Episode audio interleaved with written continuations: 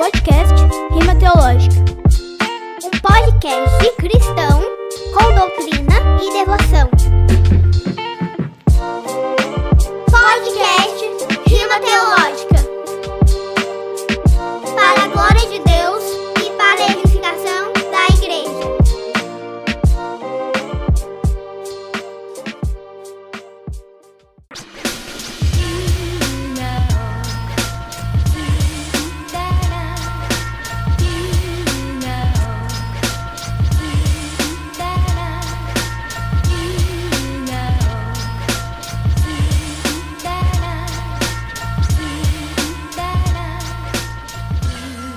Graça e paz, família. Aqui quem fala é Guilherme Zamba e esse é mais um episódio do podcast Rima Teológica.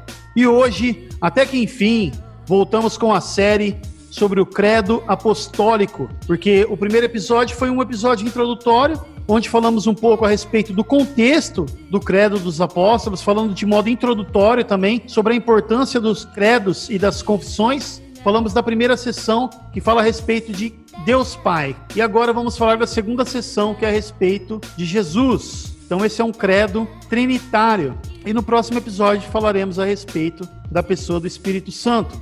E hoje temos a participação de três irmãos. É, o John e o Raul participaram do episódio passado. E hoje temos uma novidade, temos a presença do Tiago da Silva Vieira, do Teologia Presbiteriana, que é um canal no YouTube, perfil no Instagram e tem publicado conteúdo bastante edificante. Eu gostaria que você se apresentasse para a gente, Tiagão. Olá, irmãos, graça e paz. Eu sou o Tiago da Silva Vieira e é um privilégio estar participando desse podcast juntamente com os irmãos. E o meu desejo é que os irmãos que ouvirem esse podcast sejam edificados para a glória de Deus. Tamo junto. Tamo junto. E também temos a presença do nosso irmão Raul Santos, que já é conhecido da casa. Graça e paz, meus irmãos. Para mim é mais uma vez um privilégio poder estar participando aqui do podcast Rima Teológica. E o meu desejo é, é mútuo ao do Tiago, que seja para a edificação da igreja e para a glória de Deus Pai. E também temos hoje a participação do irmão John Fidelis, do podcast TCast, também conhecido como Teologicamente. Olá pessoal, para mim é um prazer estar aqui novamente. Agradeço o Guilherme pelo convite. É, é um prazer estar aqui novamente com o Raul e também um prazer é, estar aqui com o convidado da noite, né, o Thiago. Prazer estar conhecendo você, né, Thiago? Espero que esse podcast possa ser uma bênção na vida do, dos ouvintes. É isso aí, irmão. Também creio que esse episódio será uma bênção, pois estamos falando sobre o credo apostólico, né?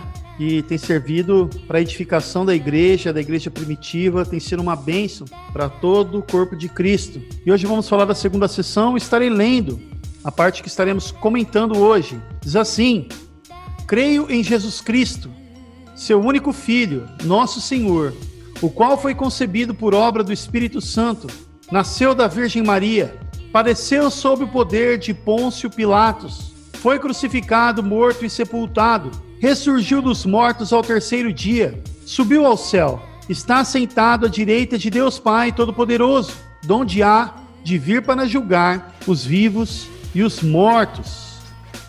Pesado. Esse credo é maravilhoso. E eu queria perguntar para o Tiago, o que significa, meu irmão? Vamos começar já refletir, a meditar a respeito do credo. O que significa a afirmação de que Jesus é o único filho? O credo vai dizer: creio em Jesus Cristo, seu único filho, nosso Senhor.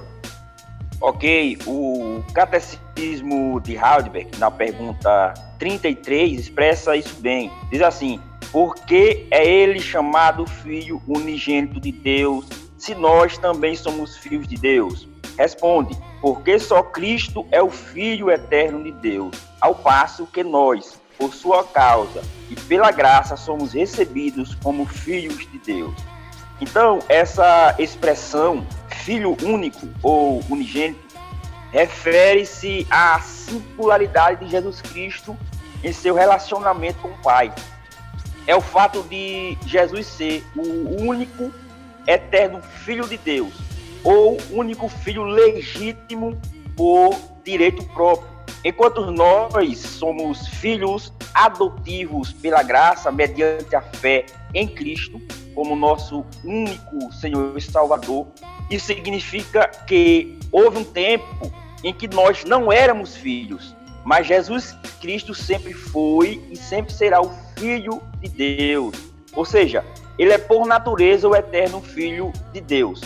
Enquanto nós recebemos a adoção de filhos por graça no tempo, na história, Cristo é por direito próprio de eternidade a eternidade o Filho de Deus. Então, essa relação filial entre o Deus Filho e o Deus Pai, como eterna, significa isso. O Filho sempre foi e sempre será o Filho do Pai, e o Pai sempre foi e sempre será o Pai do Filho. É uma coexistência eterna entre as pessoas da Santíssima Trindade. Essa relação íntima de amor entre o Pai e o Filho é revelada no uso que Jesus faz nos evangelhos, no uso da expressão Abba, que equivale mais ou menos ao nosso papai, paizinho, ou seja, essa expressão de intimidade que uma criança tem com o seu pai. Esses usos dessa expressão implica que Jesus tinha consciência de ser de modo único e especial Filho de Deus. E lá em João, no Evangelho segundo João, capítulo 17, o nosso Senhor afirma que essa relação amorosa entre ele e o Pai deve ser o modelo da nossa relação com a Trindade e com nossos irmãos. Em Gálatas, no capítulo 4, o apóstolo Paulo afirma que a encarnação do Filho é necessária para a nossa adoção, ou seja, através da encarnação, da obra de Cristo, que nós somos adotados como filhos de Deus, nós recebemos o espírito de adoção. E esse espírito nos capacita a clamar igual ao nosso Senhor Jesus Cristo. Aba, ou seja, papai, papaizinho, essa intimidade com Deus é nos dada por fé em Cristo e nós nos tornamos herdeiros de Deus, co-herdeiros com Cristo. Vou ler o texto aqui de Gálatas, capítulo 4, versículo 4, diz assim: Vindo, porém, à plenitude do tempo, Deus enviou seu filho, nascido de mulher, nascido sob a lei, para resgatar os que estavam sob a lei, a fim de que recebêssemos a adoção de filhos. E porque vós sois filhos, enviou Deus ao nosso coração o espírito de seu filho que clama Abba Pai. De sorte que já não és escravo, porém filho, e sendo filho, também herdeiro por Deus. Esse texto mostra que a nossa filiação é derivada da filiação eterna de Cristo. Tanto que todas as bênçãos que nós, crentes, recebemos como filhos de Deus é através do unigênito, é através do nosso Senhor Jesus Cristo. Nós recebemos essas bênçãos pelos méritos dele, adquiridos em sua obra salvífica. Então, diante disso, qual deve ser nossa atitude diante do unigênito? E aqui já fazendo uma aplicação, qual é a atitude? É a adoração. Nossa resposta deve ser sempre adoração ao Filho unigênito de Deus, pois ele é o nosso Deus redentor. Então nós devemos honrá-lo assim como honramos o Pai. Então devemos estar maravilhados, meus irmãos, diante desse grande privilégio, dessa é, expressão máxima do amor de Deus por nós, que é nos dar seu único filho e através dele nós sermos chamados filhos de Deus, como diz o apóstolo João em sua primeira carta, no capítulo 3. E também, meus irmãos, devemos entender que nós vivemos o já e o ainda não. Nós somos filhos de Deus, mas ainda não somos o que seremos em plenitude na eternidade pois nós seremos semelhantes a Ele, pois o veremos como Ele é.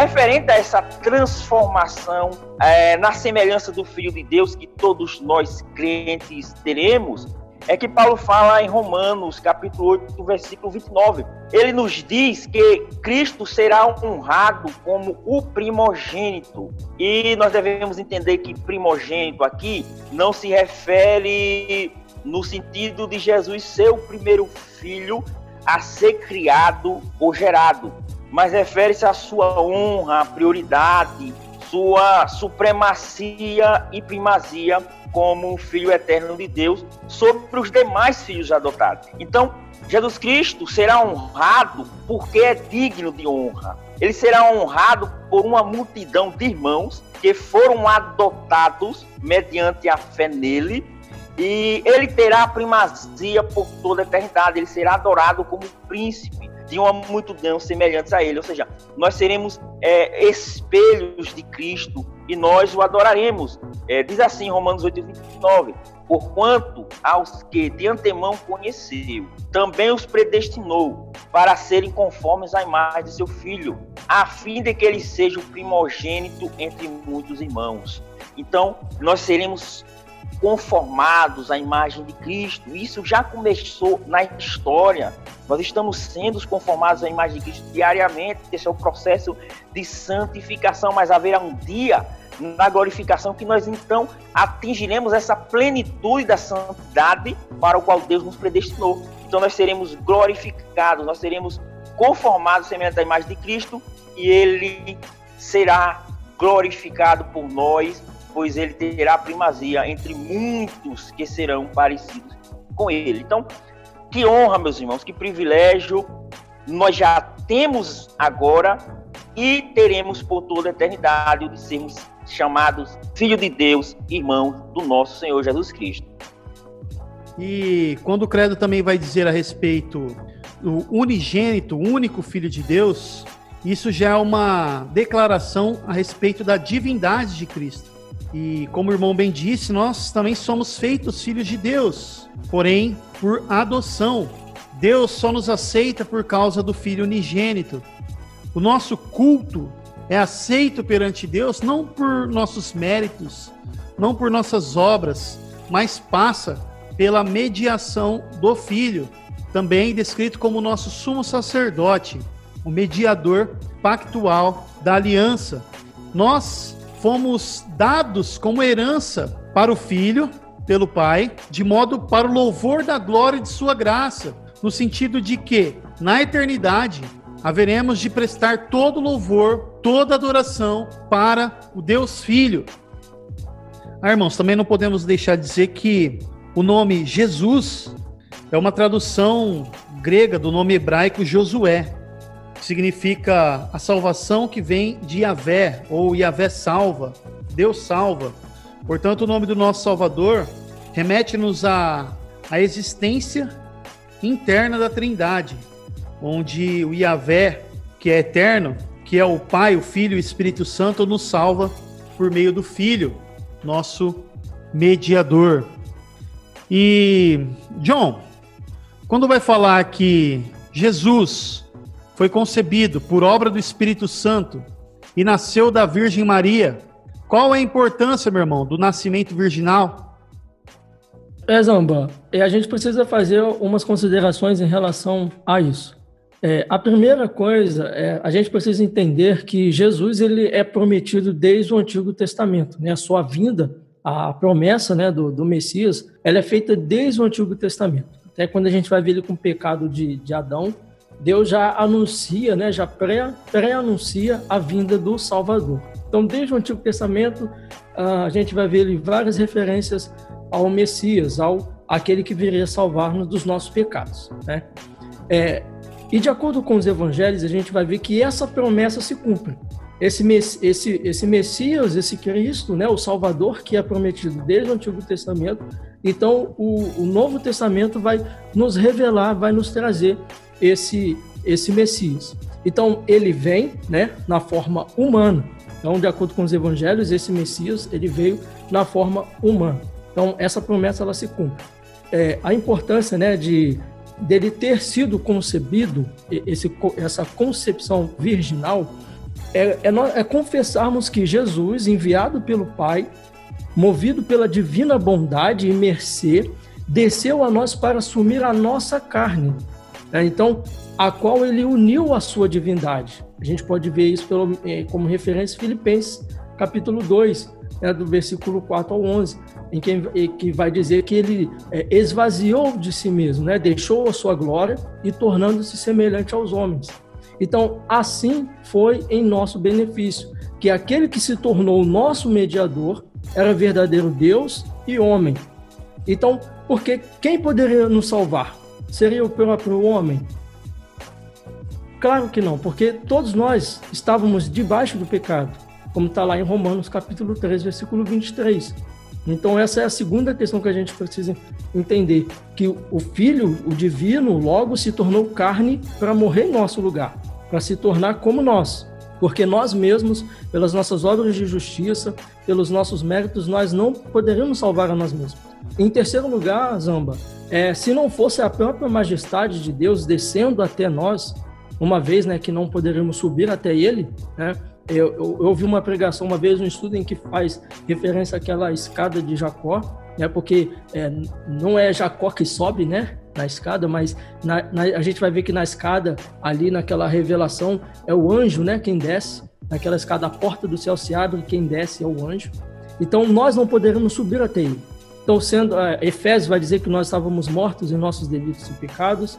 Então, sendo assim, ele se torna o perfeito mediador entre Deus e os homens, como está lá em 1 Timóteo capítulo 2, versículo 5.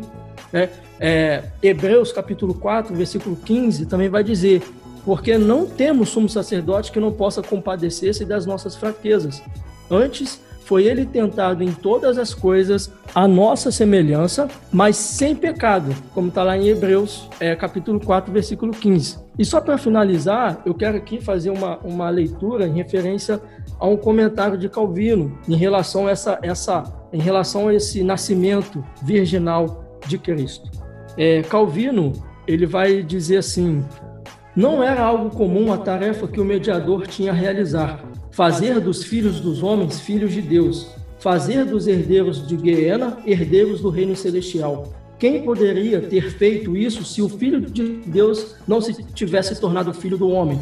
E se não tivesse de tal modo tomado o que era nosso, que nos comunicou o que era seu?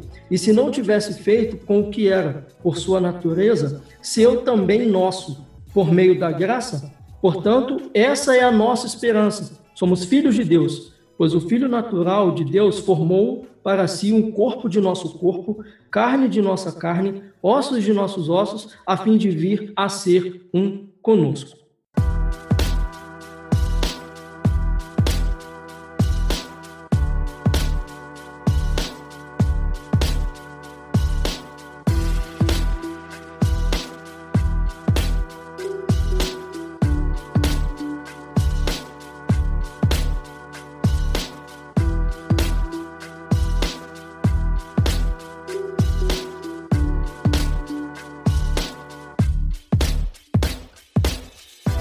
Essa é a importância, né? É a gente vê dessa, dessa concepção virginal de Cristo, para que ele se tornasse um conosco, para que ele se tornasse a nossa semelhança e assim pudesse, né? A gente é, mais para frente a gente vai falar isso, mas para que ele se tornasse um conosco e assim intercedesse pelas nossas fraquezas diante de Deus.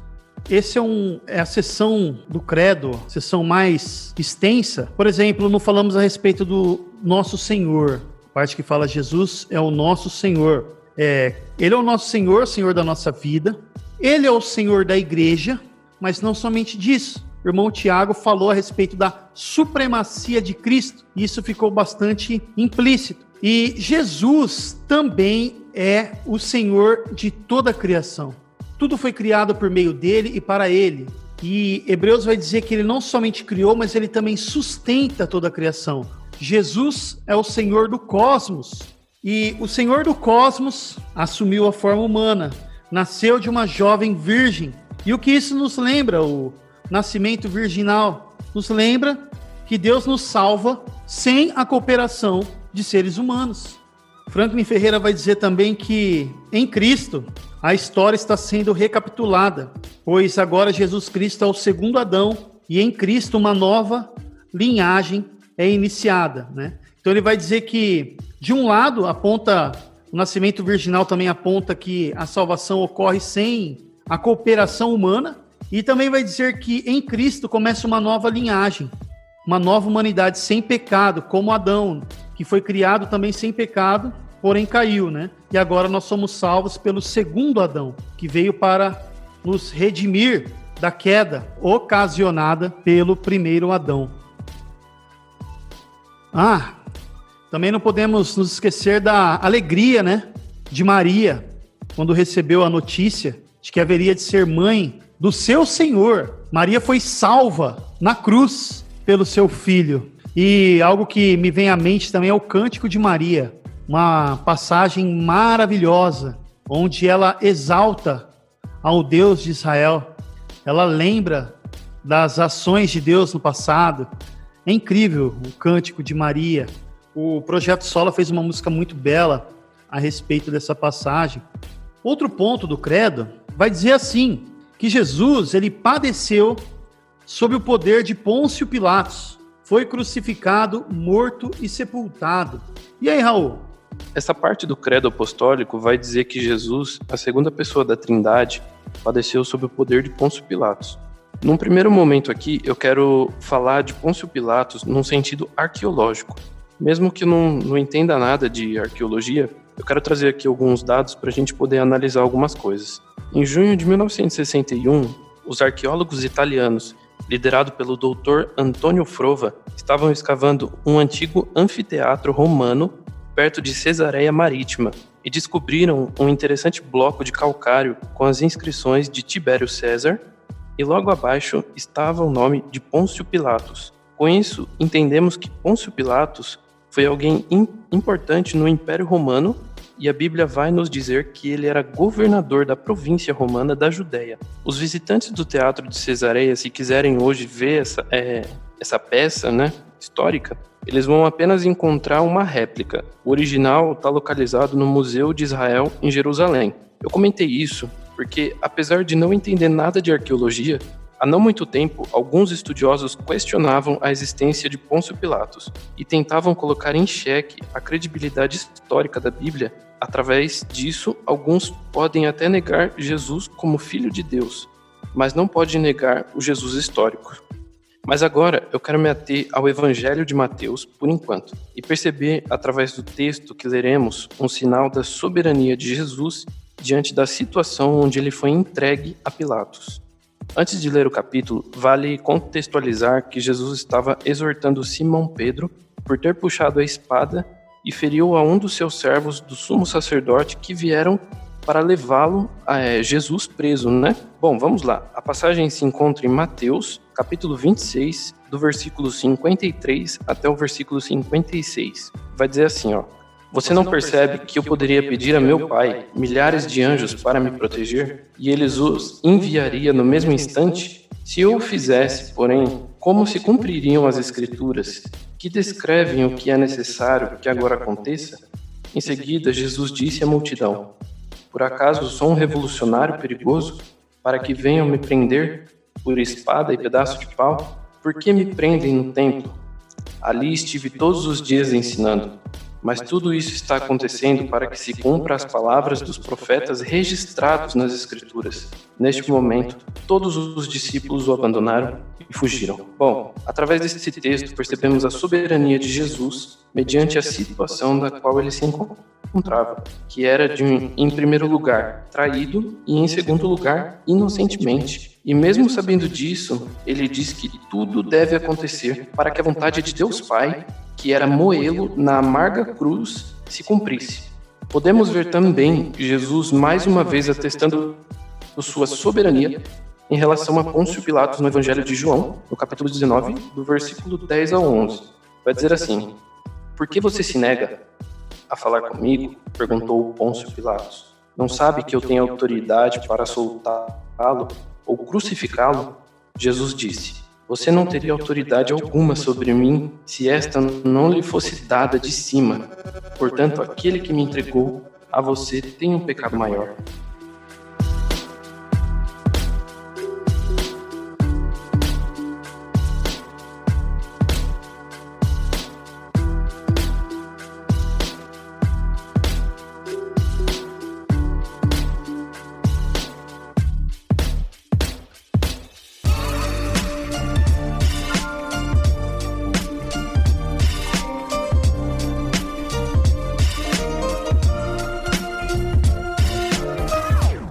Mais uma vez, Jesus prova que o poder que Pôncio Pilatos tinha só era possível porque Deus Pai é quem havia lhe dado.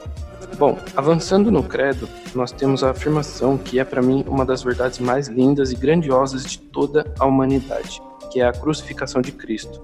Essa verdade é tão importante e significativa para todos os cristãos do mundo, independente de doutrinas divergentes ou denominações religiosas cristãs como católicos e protestantes. A crucificação de Cristo tem reverberações cósmicas eternas. Em Gênesis 3 e 15, temos a promessa dada por Deus a Eva, que da descendência dela viria o Messias, o Deus prometido, e ele pisaria a cabeça da serpente. Porém, ela lhe feriria o calcanhar, assim como nosso irmão John falou um pouco a respeito das promessas de que viria o Messias, né? Mais tarde, nós temos os sacrifícios dos animais nos templos feito pelos sacerdotes, onde além de espiar o pecado do povo, havia ali o apontamento para o sacrifício de Cristo. Nós também temos os profetas maiores e menores falando sobre a vinda de um Messias, e por fim, ele veio e morreu uma morte vergonhosa, pois o símbolo da cruz para os romanos era sinal de vergonha. Uh, nesse ato se combinavam os elementos de vergonha e tortura. Por isso, o processo de crucificação era olhado com profundo horror, o castigo da crucificação começava com a flagelação, depois do criminoso ter sido despojado de suas vestes. No azorrague, azorrague era um instrumento de tortura parecido com um pequeno chicote cheio de cordas. Os soldados, eles fixavam os pregos e pedaços de ossos e coisas semelhantes, podendo a tortura do açoitamento ser tão forte que às vezes o flagelado morria em consequência do açoite. E saber disso é parte fundamental do cristianismo, pois era para nós termos sido entregues à ira de Deus, pois pecamos junto com o pecado original de Adão. Mas Jesus pagou o preço em nosso lugar para nos reconciliar com o próprio Deus, uma dívida que foi paga em amor. E para finalizar, o credo vai dizer que ele foi crucificado, morto e sepultado, mas ele não permanece morto e isso os nossos irmãos que estão aí podem falar um pouco mais. Interessante que, se você for perceber, essa é a única parte do credo onde fala a respeito do homem, né? É um credo totalmente teocêntrico. E o único homem que aparece nesse credo é Pôncio Pilatos. Fora, né, Jesus Cristo, que é homem, porém também é Deus. E a respeito disso, né, nós, sobre essa parte me vem à mente Isaías 53, né? o homem de dores, né? Que sabe o que é padecer. Sobre Isaías 53, cara, uma parte que lembra desse momento de Cristo é quando disse que ele, como cordeiro, foi levado ao matadouro e como ovelha muda perante os seus tosqueadores, ele não abriu a boca. E de fato, isso aconteceu diante de Pôncio Pilatos. É, eu também queria deixar claro para o ouvinte que nós estamos somente dando uma pincelada a respeito do credo. Nós estamos somente passando por cima, fazendo um voo panorâmico. Nós não estamos entrando profundamente porque seria impossível. Seria um necessário um curso de meses para tratarmos tudo que fala a respeito do credo, que vai falar a respeito de pilares da fé cristã. E continuando então, é, a ressurreição de Cristo é a base né, de toda a fé cristã. E, Tiago, poderia falar um pouco, meu irmão, a respeito da importância da ressurreição do nosso Senhor? Com certeza. É, é exatamente o que o irmão Zamba afirmou. Né? Se fosse para tratar as minuciosidades dessas doutrinas que são tratadas no credo, seria necessário um curso né, bem extenso. Né? E assim também sobre o significado e a importância da ressurreição. Mas vamos aqui pontuar é, alguns significados e qual é a importância da ressurreição para o cristianismo. Nós devemos entender que a ressurreição de Cristo é o ponto central do cristianismo, e não somente do cristianismo, como também da história da humanidade. Pois se a ressurreição não ocorresse, não haveria salvação para nenhum ser humano e o cosmo criado por Deus estaria arruinado para sempre, porque Deus não redime somente seres humanos, mas também toda a criação. Sendo assim, a ressurreição de Cristo é o alicerce de nossa fé. A morte de Cristo só tem valor com a sua ressurreição. Se Cristo não ressuscitasse, seria vã a nossa fé, seria vã a nossa esperança e seria vã a nossa pregação. Ou seja, tudo o que fazemos e intentamos fazer nesse mundo para a glória de Deus seria em vão. Sem a ressurreição de Cristo, nossa vida não teria sentido algum. Então, devemos compreender que não crer que Cristo ressuscitou dentre os mortos é viver sem esperança nesse mundo. Alguém não pode ter esperança, denominar-se cristão e negar a ressurreição. E essa é a conclusão da argumentação do apóstolo Paulo em 1 Coríntios, capítulo 15.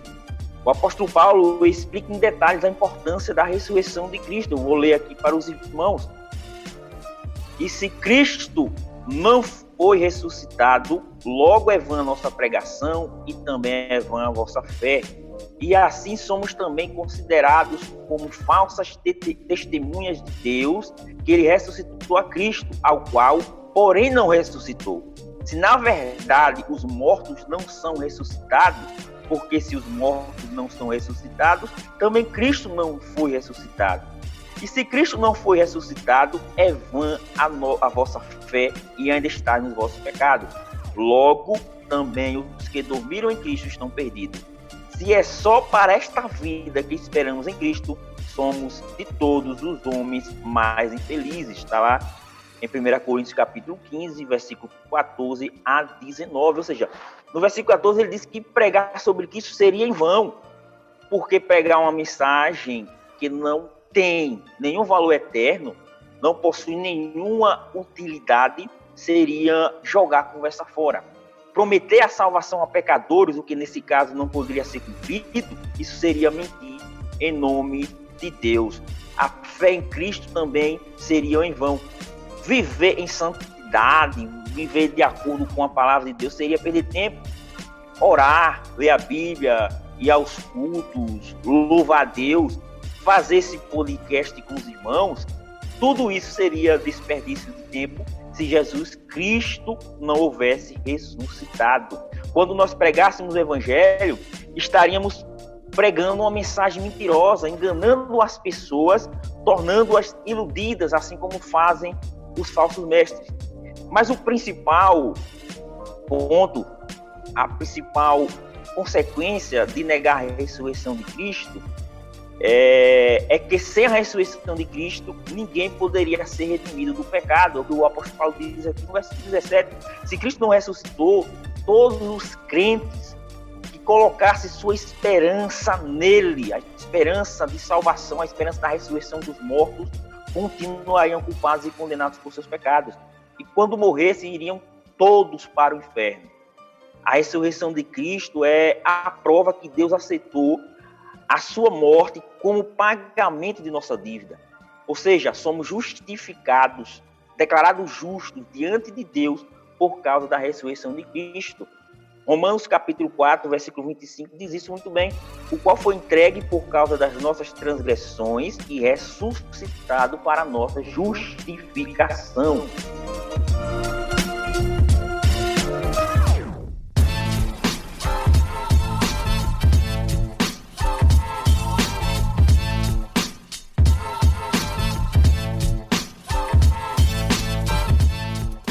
O apóstolo Paulo, no texto que eu li de 1 Coríntios 15 e no versículo 17, ele diz que se Cristo não ressuscitou, permanecemos em nossos pecados. Então, como deveríamos viver se Cristo não ressuscitou? Comendo e bebendo, porque amanhã morreremos. Ou seja, nós iríamos viver vidas sem sentido, buscando a felicidade em coisas da criação nós seríamos os mais felizes de todos os homens. Mas, meus irmãos, é, a boa notícia, graças a Deus que Cristo ressuscitou dentre os mortos. E no versículo 20 do capítulo 15 de 1 Coríntios, Paulo diz que ele é prim, as primícias dos que dormem. Ou seja, através da ressurreição de Cristo, nós podemos ter a certeza de que fomos perdoados dos nossos pecados e que a morte não tem mais poder sobre nós. Ou seja, isso nos assegura a ressurreição futura dos nossos corpos para habitar na glória celestial. Tudo o que fazemos, motivados pelo sacrifício de Cristo, só tem valor se Cristo ressuscitou. E aqui só acrescentando mais sobre a importância da ressurreição de Cristo, é que a ressurreição de Cristo prova que Cristo era o Filho de Deus. Durante o seu ministério, notamos nos evangelhos e nas cartas que Jesus fez várias afirmações surpreendentes acerca de si mesmo. Jesus dizia que Deus era seu próprio Pai, como a gente abordou em um dos pontos aí do credo. Ou seja, ele fazia-se igual a Deus. Jesus Cristo também afirmou ser o juiz de todas as pessoas e que julgaria a todos no último dia. Ele afirmou que é o único caminho para a salvação, o único Salvador. Ele disse que ninguém vai ao Pai a não ser através dele.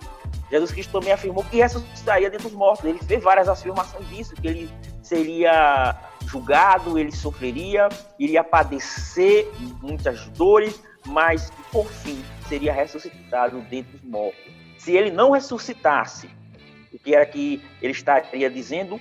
Uma mentira. Ele estaria mentindo. E assim, tudo que ele havia dito sobre qualquer coisa era sem valor algum, não digno de crédito. Por quê? Se Cristo não ressuscitou, ele não poderia ser, como alguns dizem, que Jesus Cristo foi apenas um bom mestre, um profeta, um exemplo moral.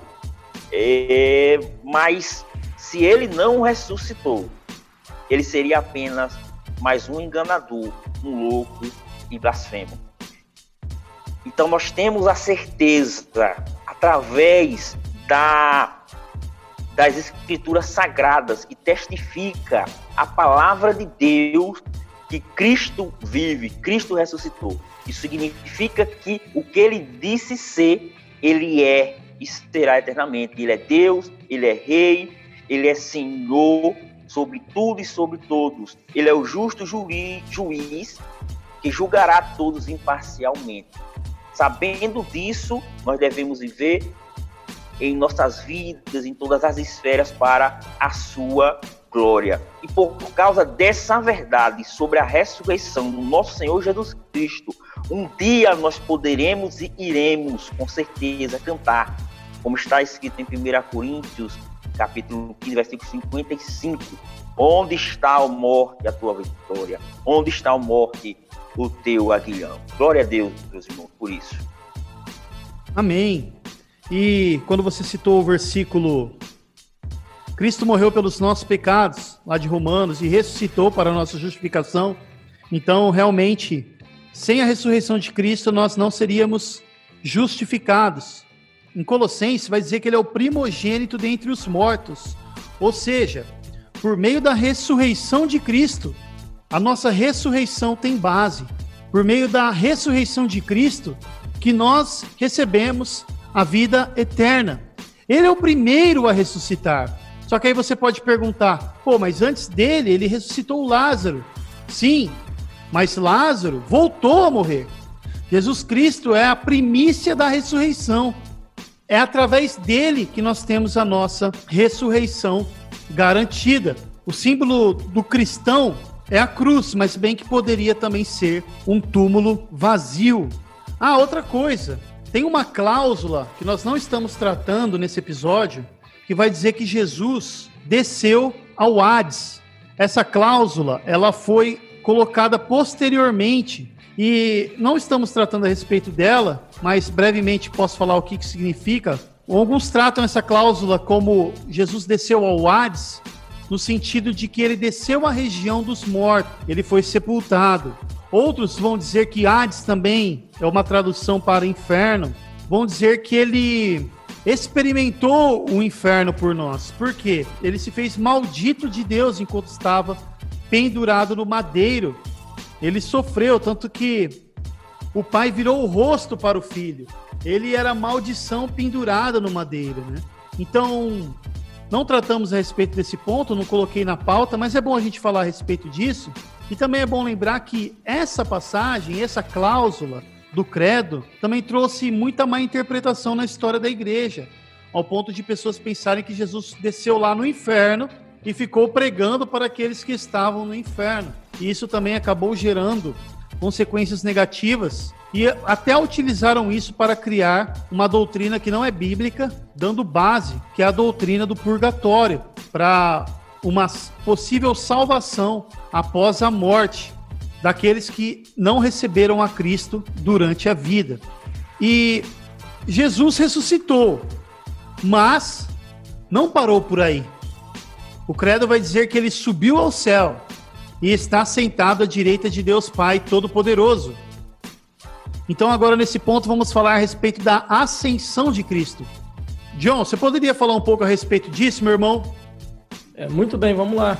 É, como meu irmão falou agora anteriormente, né, a respeito de 1 Coríntios capítulo 15, versículo 14, se Cristo não ressuscitou, né, é inútil a nossa pregação, como também é inútil a fé que vocês têm.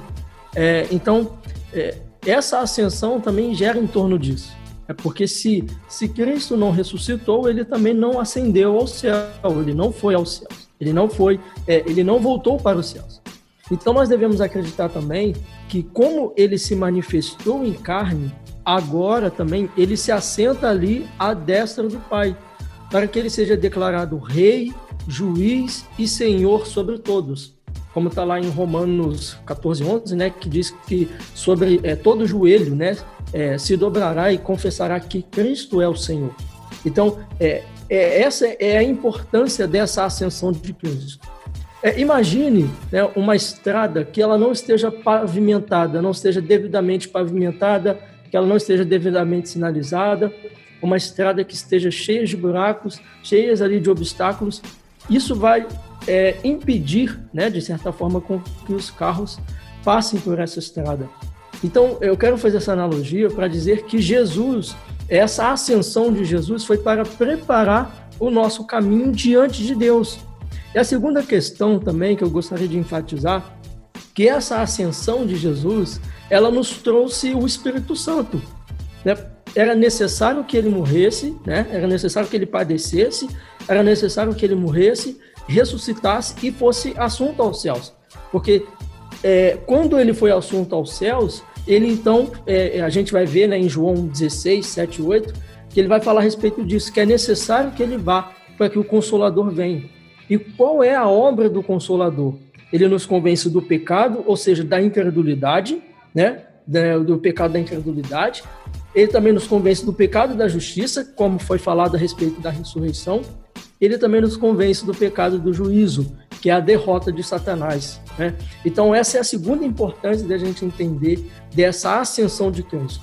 Em terceiro lugar, o, o, os ambos os ouvintes, é que assim, né, além do Consolador, além do, do envio do Consolador, a, a, ascensão de Cristo nos fornece o acesso direto ao Pai.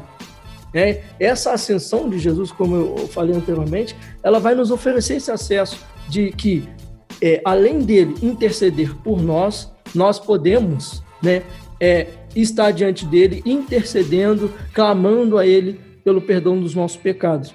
Então, ele, como ele sendo o eterno fiador e mediador, ele intercede essa essa essa ascensão de Cristo ao céu agora nos permite né, estar diante de Deus, é, nos arrependendo dos nossos pecados, estar diante dele com, é, com o coração contrito, com o coração alegre e sempre estar ali é, rogando a Ele e para que Ele perdoe os nossos pecados. Continuando, meus irmãos, Jesus que subiu aos céus haverá de vir para julgar os vivos e os mortos.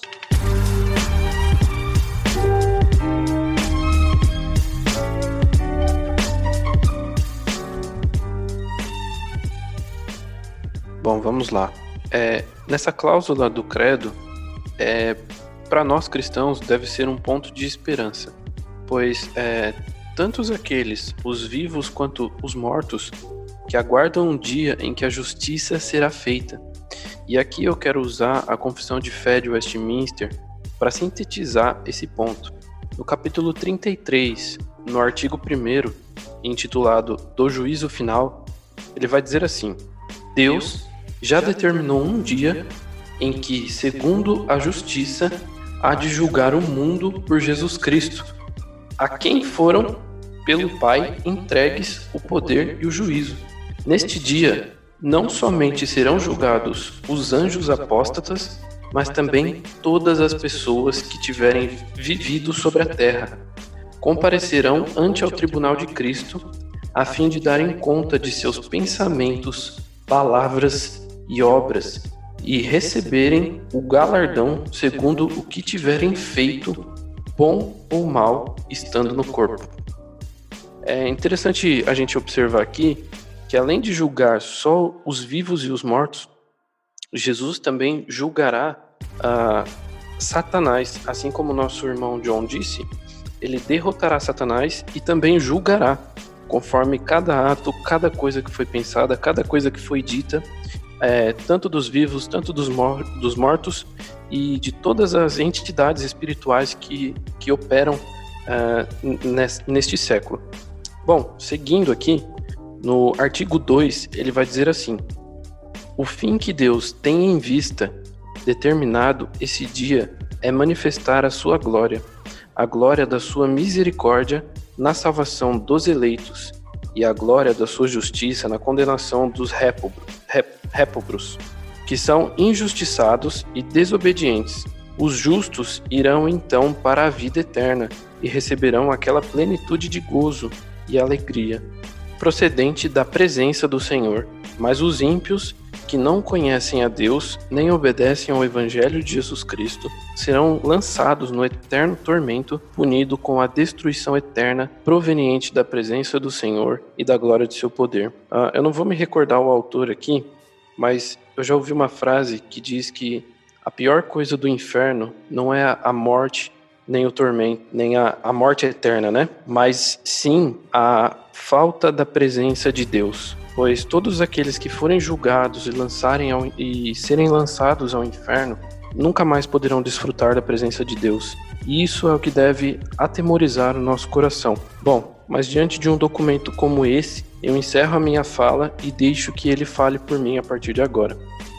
E a palavra vai dizer que nós haveremos também de sermos julgados. Mas naquele grande dia estaremos revestidos com a justiça de Cristo. E nesse julgamento talvez vai entrar aquilo que tem pouco estudo a respeito disso. Nós não temos muita, podemos assim dizer, muita informação a respeito do galardão. Haveremos ser julgados, nossas obras serão julgadas, né? Nossas motivações, os segredos do nosso coração. E louvado seja Deus, pois pela sua graça naquele grande dia, estaremos revestidos com a justiça do Filho, de modo que Deus olhará para nós e não verá os nossos pecados, mas verá o sangue de Cristo cobrindo os nossos pecados. E estaremos mais alvos do que a neve. E é isso aí, meus irmãos. Essa foi a segunda sessão do Credo Apostólico, do qual demos uma passeada nessa sessão. É, pode ser que algum ouvinte ache que alguma coisa ficou incompleta, mas pela complexidade do assunto. Mas esperamos, né? O nosso desejo é que esse episódio possa trazer para o ouvinte o interesse para buscar conhecer mais a respeito do credo e mais das doutrinas essenciais da fé cristã. Eu sei que tem coisas no, quando a gente vai estudar a teologia, estudar a palavra de Deus, tem coisas que a gente se prende, né? É, é, mas que não são os pilares da fé. Então, eu aconselho o ouvinte a se prender por um bom momento de sua vida, até um amadurecimento, no ABC da fé cristã, nos pilares da fé. E isso você encontrará no credo apostólico. E é isso aí, meus irmãos, caros ouvintes. Eu gostaria de agradecer a presença do John Fidelis. O John Fidelis é do podcast TCast. Você vai encontrar no Spotify, no Deezer, no YouTube. Tem o perfil no Instagram chamado Teologicamente. Você também encontrará como TCast nas redes sociais. E, e é isso aí, John. Obrigado, meu irmão, pela tua participação. É mais uma vez é, é um prazer estar aqui com vocês. É uma honra é, receber esse convite e que os, os, ouvintes possam ter sido abençoados com essa com essa, essa breve exposição que nós fizemos aqui a respeito do credo apostólico. Também temos a participação do irmão Tiago da Silva Vieira, do Teologia Presbiteriana. Você encontrará no Instagram, você encontrará no YouTube, você encontrará no Facebook, Teologia Presbiteriana. Obrigado, Tiago, pela tua participação, meu irmão. Eu que agradeço, meu irmão Guilherme, pelo convite. É sempre um, uma honra, um privilégio estar junto com o irmão aí, participando é, de conteúdos teológicos para a edificação da Igreja do Senhor. E também tive o privilégio de participar com o irmão Raul e o irmão John, aí novos conhecidos, né? Irmãos que eu ainda não conhecia, estou conhecendo hoje. Que Deus abençoe a todos os ouvintes desse podcast. Valeu, meu irmão. Satisfação é nossa. Eu também gostaria de agradecer o irmão Raul Santos, que mais uma vez está presente nessa gravação. Mais uma vez está presente numa gravação do Rima Teológica. É uma grande satisfação, meu brother, ter você por aqui. Raul está fazendo. Raul está estudando filosofia com a cosmovisão cristã, né? Isso é muito importante, né? Esses dias eu até mandei para ele peguei um trecho nas Institutas onde João Calvino ele fala sobre a importância da filosofia, né? E é algo que quero buscar também futuramente, se Deus quiser, me aprofundar um pouco melhor a respeito disso. Mas enquanto isso, temos o irmão Raul Santos para nos ajudar nessa parte filosófica. Obrigado, Raul, pela tua participação, meu irmão.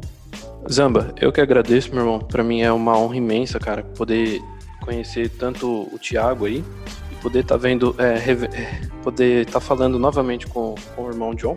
E sim, cara, é, é um grande desafio poder fazer filosofia é, no meio onde impera tanto o secularismo, né? E Zamba, eu posso dar só um recadinho, cara? Claro.